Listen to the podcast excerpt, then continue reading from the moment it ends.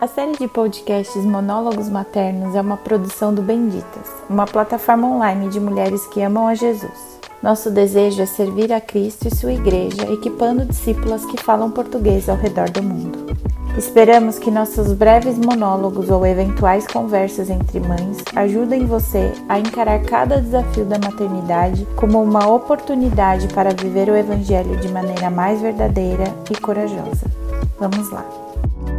Episódio 22 A Mãe que Ora, por Ana Nunes Reinaldo, mãe do Lázaro e do Nicodemos. Há umas semanas, no podcast de Monólogos Maternos, a Débora falava do tempo, da produtividade e das interrupções constantes que o nosso dia a dia sofre, dos planos que são frustrados e das frustrações que sentimos em relação a isso. A Débora partilhava as suas lutas.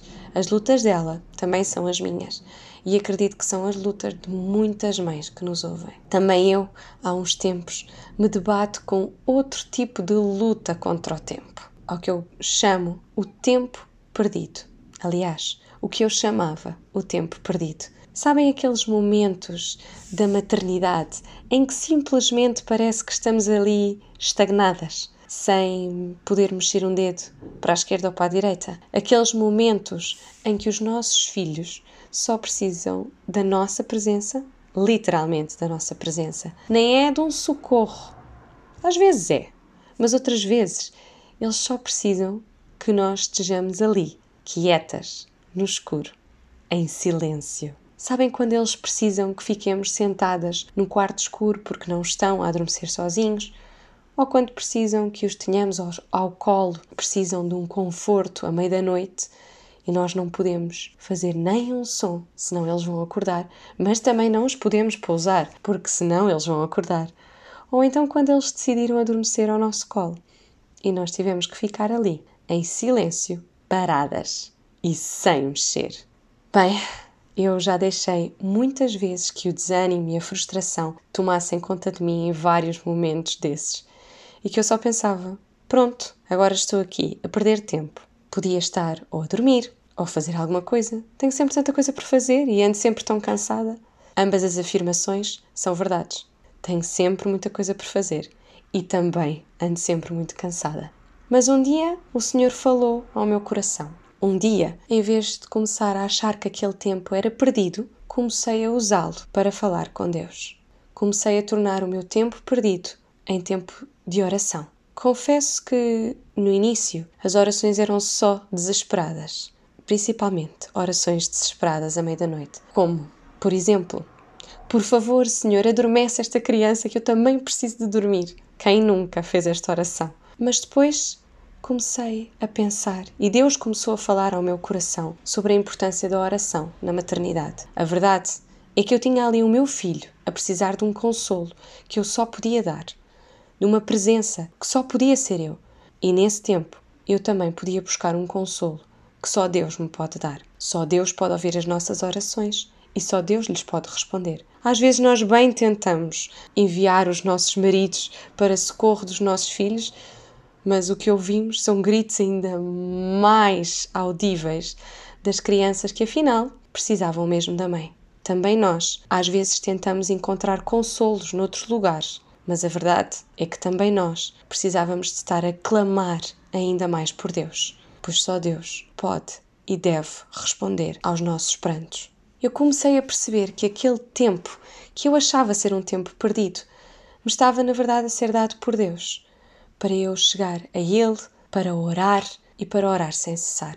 Não só orar por descanso, mas orar por todos aqueles que precisavam das minhas orações, orar pelo meu coração, dar graças por tudo aquilo que Deus me tem dado e louvar o meu Senhor. O que primeiro começaram a ser pedidos por descanso, tornaram-se em pedidos de gratidão pela vida daquele que me estava a tirar o descanso.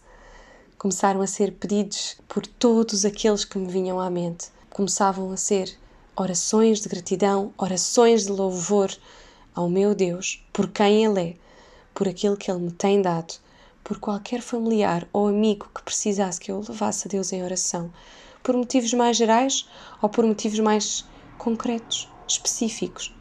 Há umas semanas fiz um estudo sobre mulheres que oram.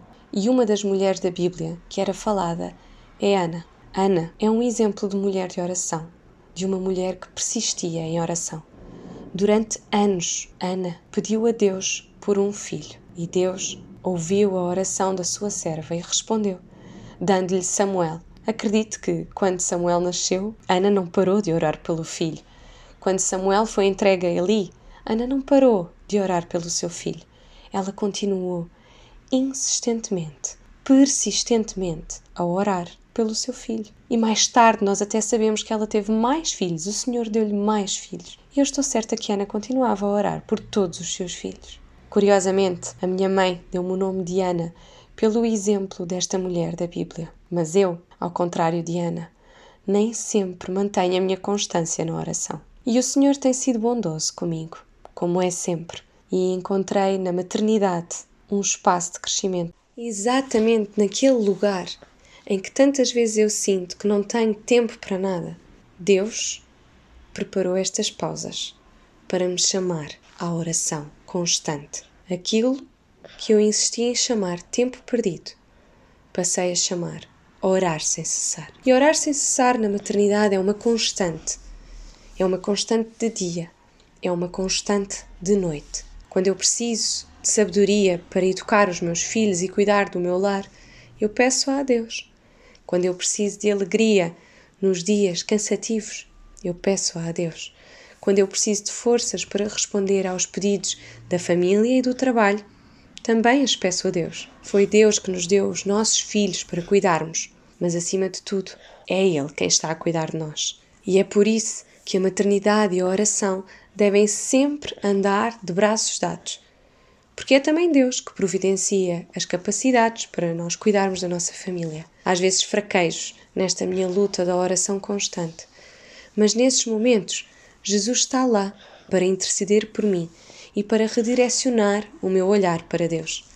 A maternidade não é sobre mim, não é sobre os meus filhos, é sobre Jesus. E por isto tudo é tão importante estarmos constantemente junto dele em oração. Que Deus nos ajude a orar sem cessar pelas nossas famílias.